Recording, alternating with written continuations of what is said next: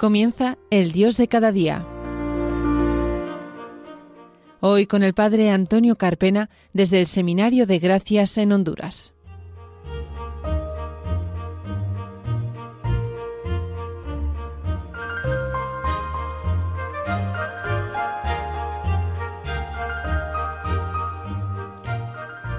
Buenos días queridos oyentes de Radio María en España. Bienvenidos a un nuevo programa del Dios de cada día, aquí en las ondas de María, en las ondas de la Virgen. Les saluda el Padre Antonio Carpena desde el Seminario Mayor Santa María de las Gracias en el país centroamericano de Honduras. Pasadas las diez y media de la mañana, una vez ya escuchada la Santa Misa, una hora menos en las Islas Canarias, nos disponemos a comenzar un nuevo programa aquí en Radio María, saludando antes, como no puede ser de otra manera, a nuestro técnico de sonido Fran Juárez, que está pendiente de que todo suene perfectamente. Comenzamos.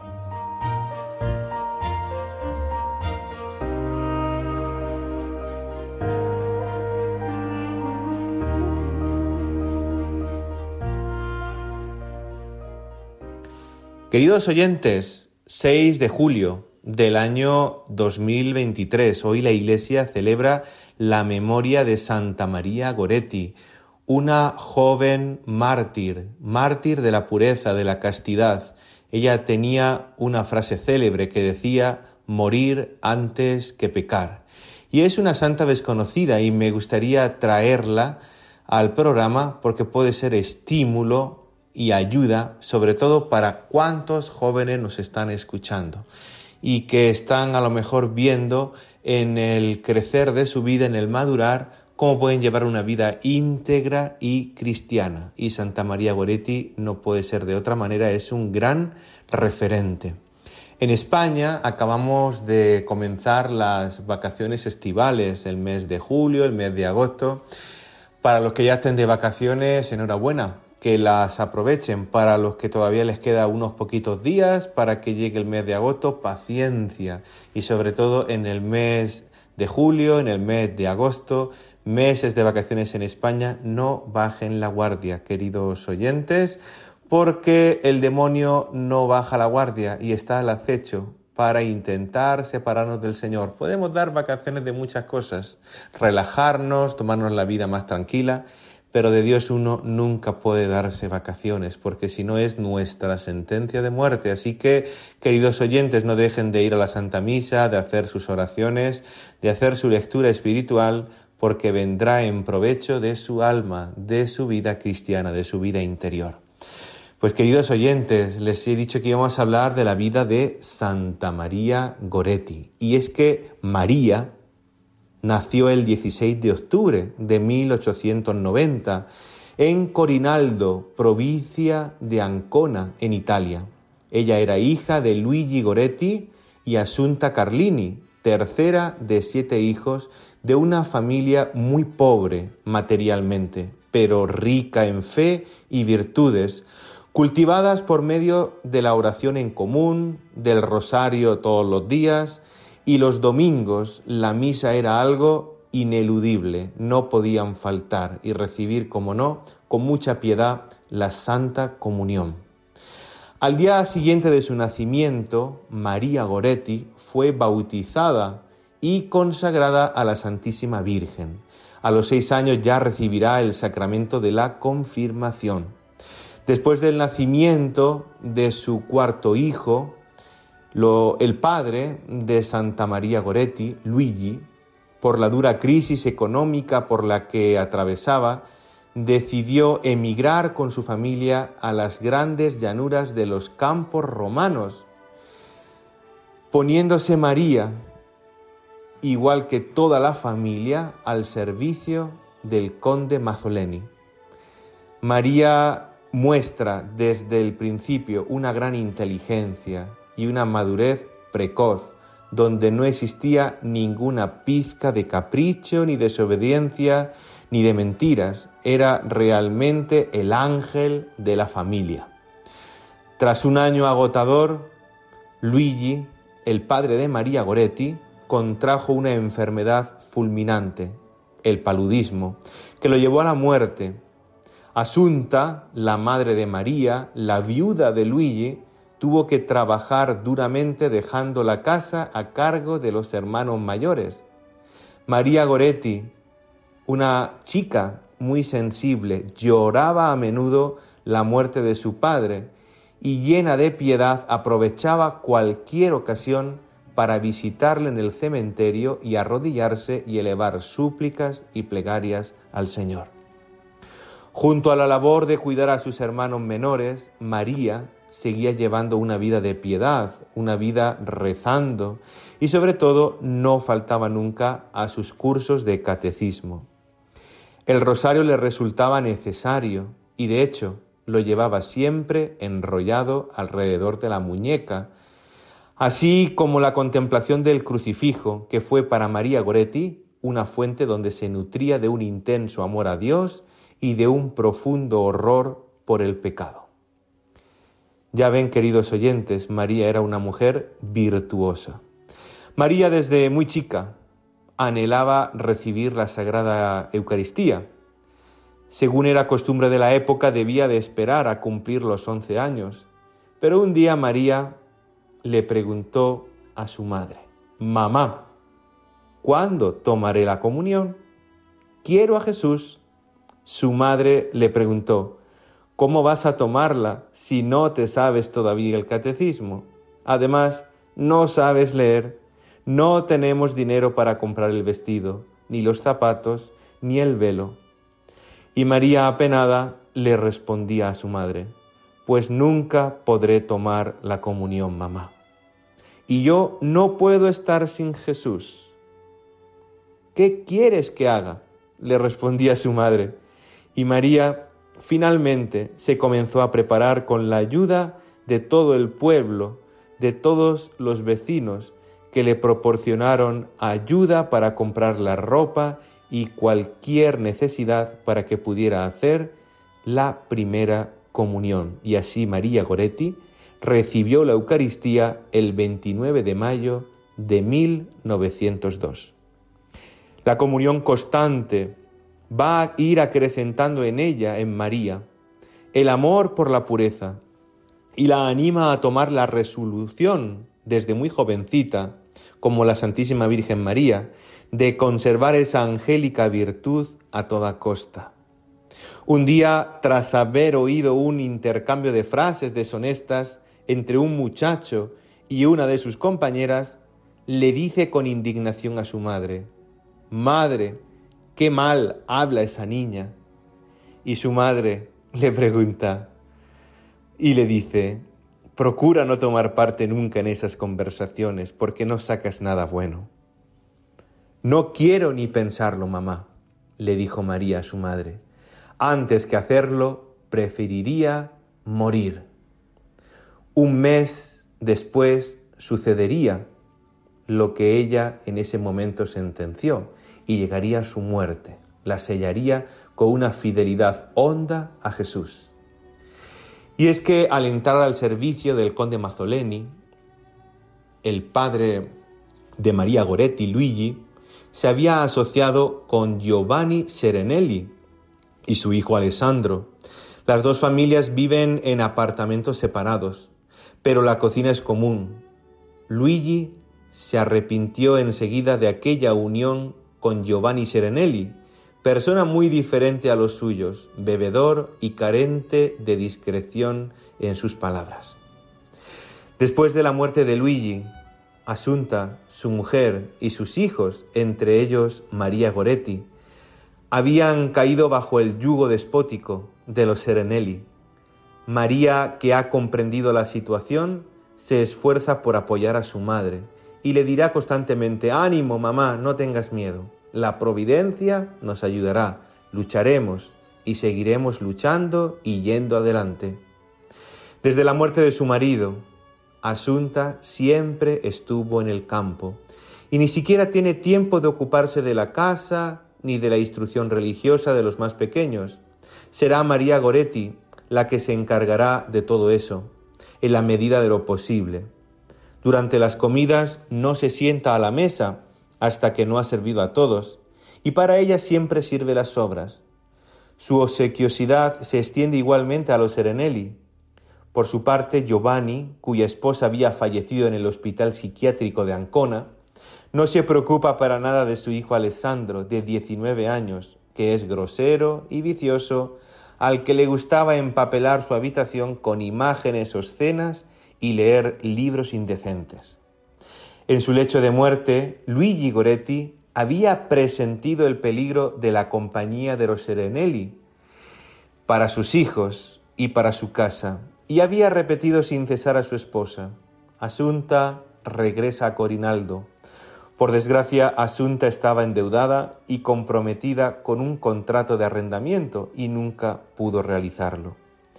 Alessandro comenzó a hacer proposiciones deshonestas a la inocente y buena María Goretti y rechazaba todas esas proposiciones María, que fue amenazada de muerte. María constantemente suplica a su madre que no la deje sola en casa, pero no se atreve a explicarle claramente las causas de su pánico, pues Alessandro la ha amenazado. Le decía a Alessandro, si le cuentas algo a tu madre, te mato. Su único recurso para María Goretti es la oración. La víspera de su muerte, María pide de nuevo llorando a su madre que no la deje sola. El 5 de julio, a unos 40 metros de la casa, están trillando las habas en la tierra. Alessandro lleva un carro arrastrado por bueyes. Lo hace girar una y otra vez sobre las habas extendidas en el suelo. Hacia las tres de la tarde, en el momento en que María se encuentra sola en casa, Alessandro dice, Asunta, ¿quiero hacer el favor de llevar un momento los bueyes por mí? Sin sospechar nada, la mujer lo hace. María, sentada en el umbral de la cocina, remiende una camisa que Alessandro le ha entregado después de comer. María, gritó Alessandro. ¿Qué quieres? respondió María. Dijo Alessandro, quiero que me sigas. María dice, ¿para qué? El otro sigue gritando, sígueme. María le dirá finalmente, si no me dices lo que quieres, no te sigo. Ante semejante resistencia, el muchacho la agarra violentamente del brazo y la arrastra hasta la cocina, atrancando la puerta. La niña grita, pero el ruido no llega hasta el exterior. Al no conseguir que la víctima se someta, Alessandro la amordaza y esgrime un puñal María Goretti se pone a temblar pero no sucumbe. Furioso, el joven intenta con violencia arrancarle la ropa, pero María se deshace de la mordaza y grita, No hagas eso, Alessandro, que es pecado, irás al infierno. Poco cuidadoso del juicio de Dios, el desgraciado Alessandro levanta el arma y le dice a María, Si no te dejas, te mato ante aquella resistencia, la atraviesa a cuchilladas. La niña se pone a gritar, Dios mío, mamá, y cae al suelo. Eran las tres de la tarde, la misma hora de la muerte de Jesús. Creyéndola muerta, el asesino, Alessandro, tira el cuchillo y abre la puerta para huir pero al oírla gemir de nuevo, vuelve sobre sus pasos, recoge el arma y la traspasa otra vez de parte a parte. Después sube a encerrarse en su habitación. María recibió 14 heridas graves y quedó inconsciente. Al recobrar el conocimiento, llama al señor Serenelli, el padre de Alessandro. Giovanni, Alessandro me ha matado. Casi al mismo tiempo, Despertada por el ruido, Teresina, la hermana de María Goretti, lanza un grito estridente que su madre oye. Asustada le dice a su hijo Mariano, corre a buscar a María, dile que Teresina la llama. En aquel momento Giovanni Serenelli sube las escaleras y al ver el horrible espectáculo que se presenta ante sus ojos exclama, Asunta y tú también, Mario, venid. Mario, un jornalero de la granja, trepa por la escalera a toda prisa. La madre llega también. Mamá, gime María en los estertores de la muerte. Es Alessandro que quería hacerme daño. Llaman al médico y a los guardias que llegan a tiempo para impedir que los vecinos, muy excitados, den muerte a Alessandro en el acto. Al llegar al hospital, los médicos se sorprendieron de que María todavía no hubiera muerto, pues había sido alcanzada en el pericardio, el corazón, el pulmón izquierdo, el diafragma y el intestino. Al diagnosticar que no tiene cura llaman al capellán. María se confiesa con toda claridad. Luego, durante dos horas los médicos la cuidaron sin dormirla en ningún momento. María no se lamentó en ningún momento y no dejó de rezar ni de ofrecer sus sufrimientos a la Santísima Virgen, la Madre de los Dolores. Su madre consiguió que le permitieran permanecer a la cabecera de la cama. María aún tiene algunas fuerzas para consolar a su madre, que le dice, mamá, querida mamá, ahora estoy bien. ¿Cómo están mis hermanos y hermanas?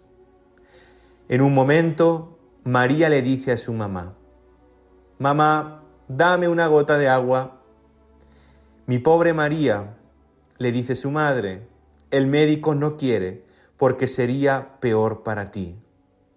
Extrañada María sigue diciendo, pero ¿cómo es posible que no pueda beber ni una gota de agua?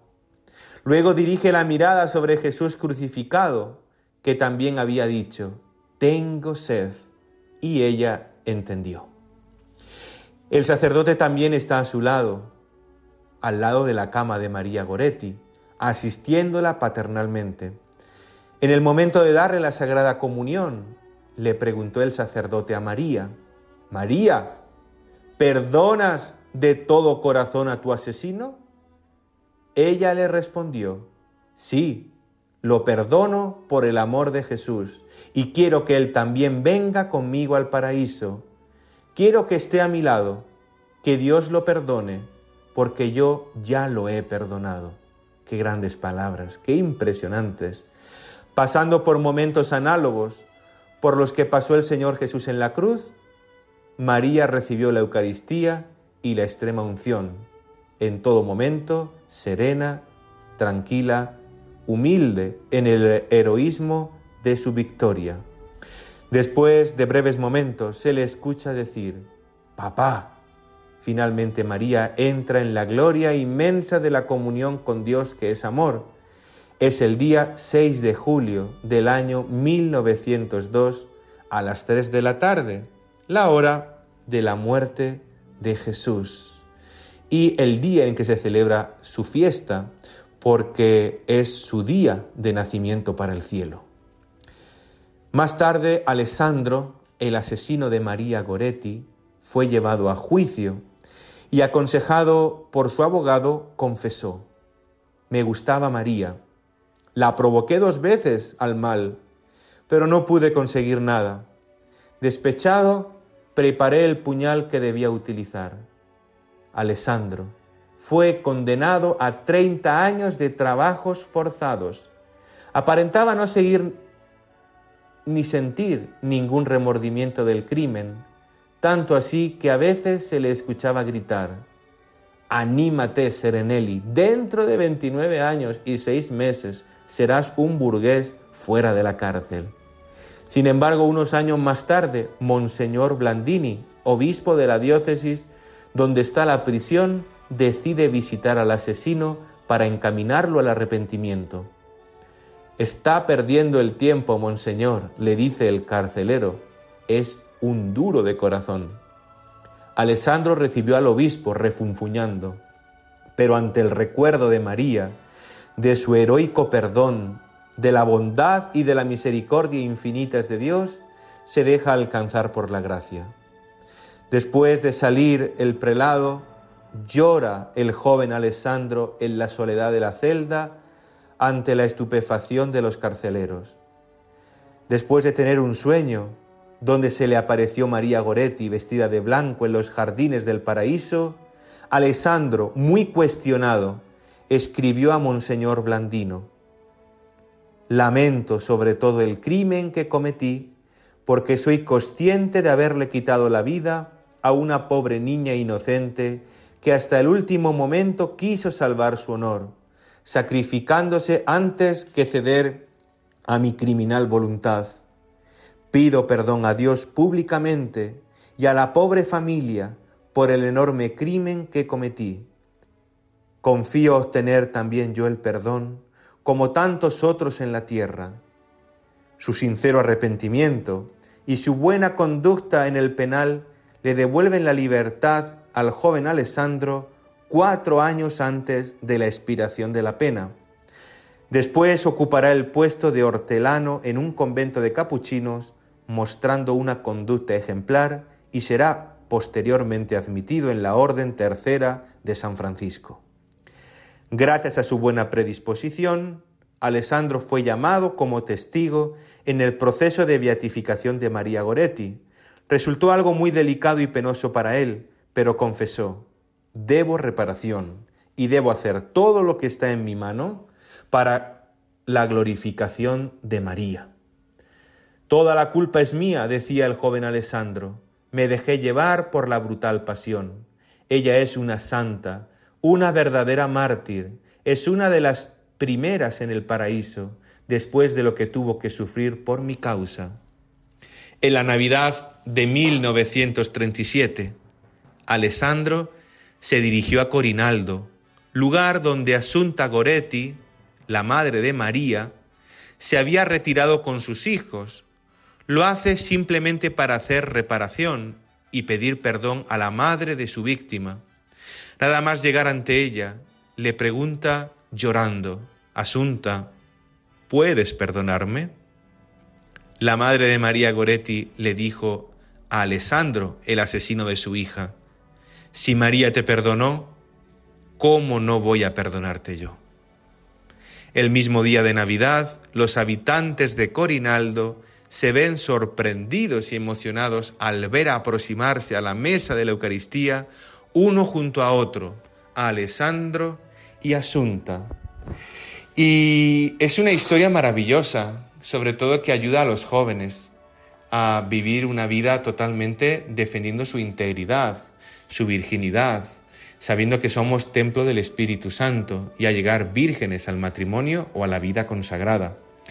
El Papa Pío XII canonizó a Santa María Goretti y en la humilía de la canonización dijo las siguientes palabras. De todo el mundo es conocida la lucha con que tuvo que enfrentarse indefensa esta Virgen. Una turbia y ciega tempestad se alzó de pronto contra ella, pretendiendo manchar y violar su angélico candor. En aquellos momentos de peligro y de crisis podía repetir al Divino Redentor aquellas palabras del auro librito de la imitación de Cristo. Si me veo tentada y zarandeada por muchas tribulaciones, nada temo, con tal de que tu gracia esté conmigo. Ella es mi fortaleza, ella me aconseja y me ayuda, ella es más fuerte que todos mis enemigos. Así fortalecida por la gracia del cielo, en la que respondió con una voluntad fuerte y generosa, entregó su vida sin perder la gloria de la virginidad. Seguía el Papa Pío XII diciendo, en la vida de esta humilde doncella, tal cual la hemos resumido en breves trazos, podemos contemplar un espectáculo no sólo digno del cielo, sino digno también de que lo miren llenos de admiración y veneración los hombres de nuestro tiempo. Aprendan los padres y madres de familia cuán importante es el que eduquen a sus hijos que Dios les ha dado en la rectitud, la santidad y la fortaleza en la obediencia a los preceptos de la religión católica, para que cuando su virtud se halle en peligro, salgan de él victoriosos, íntegros y puros, con la ayuda de la gracia divina.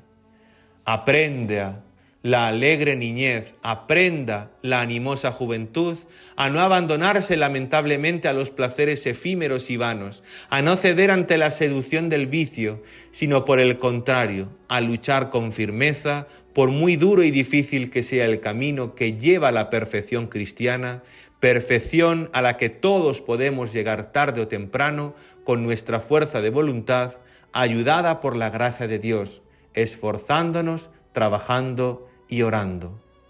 Proseguía el Papa Pío XII diciendo, no todos estamos llamados a sufrir el martirio, pero sí estamos todos llamados a la consecución de la virtud cristiana. Pero esta virtud requiere una fortaleza que aunque no llegue a igualar el grado cumbre de esta angélica niña, exige no obstante un largo, diligentísimo e ininterrumpido esfuerzo que no terminará sino con nuestra vida. Por esto, semejante esfuerzo puede equipararse a un lento y continuado martirio, al que nos amonestan aquellas palabras de Jesús. El reino de los cielos se abre paso a viva fuerza, y los que pugnan por entrar lo arrebatan.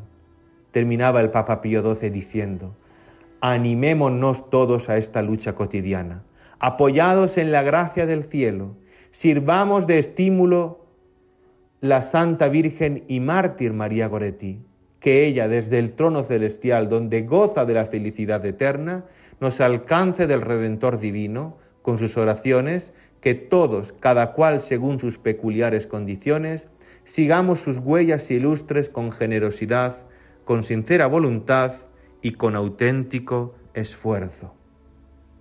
Juan Pablo II también en una homilía del 6 de julio del año 2003 le dedica una gran semblanza a la niña Santa María Goretti. Pero queridos oyentes, no nos queda más tiempo en el programa Así que me ha quedado mucho material por explicar y por decir. Solamente cabe que es una gran santa. Ya conocemos un poquito más de esta niña, María Goretti. Eso de ser santo no tiene edad, ni condición, ni lugar. Así que que la vida de Santa María Goretti nos estimule a cada uno de nosotros a querer ser fieles al Señor todos los días de nuestra vida. Hemos escuchado hoy eh, de fondo en toda la narración la música instrumental de Ennio Morricone que dedicó a la película María Goretti como banda sonora. Les invito también a que puedan ver la película. Saludamos a nuestro técnico de sonido, Fran Juárez, que ha estado pendiente de que todo suene perfectamente. Le dejamos el email del programa, el Dios de cada día 34, arroba Instagram y Twitter, Father Carpena y también YouTube, Padre Antonio Carpena López. Sin nada más, mi bendición y nos vemos en el próximo programa. Dios les bendiga.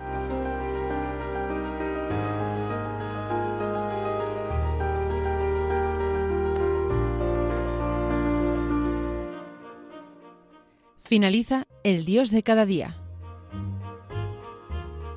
Hoy nos ha acompañado el Padre Antonio Carpena, desde el Seminario de Gracias en Honduras.